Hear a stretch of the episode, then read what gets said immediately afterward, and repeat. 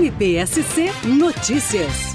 O Ministério Público recebeu denúncia através do Sistema Integrado Nacional de Direitos Humanos, diz que sim, informando possíveis crimes contra a dignidade sexual de mulheres que estariam ocorrendo em uma empresa do município de Nova Erechim.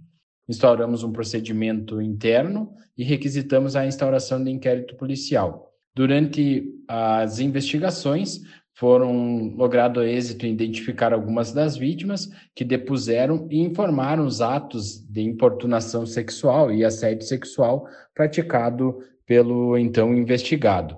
Ao todo, logrou-se êxito em identificar até o momento 13 vítimas e os atos praticados pelo acusado davam conta de que ele praticava toques não autorizado, além de diversas frases e falas com cunho nitidamente sexual contra as vítimas que sofreram um grave abalo psicológico e, inclusive, muitas pediram demissão, outras entraram em estado de depressão.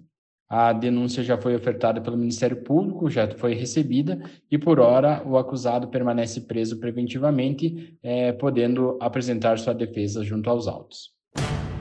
MPSC Notícias, com informações do Ministério Público de Santa Catarina.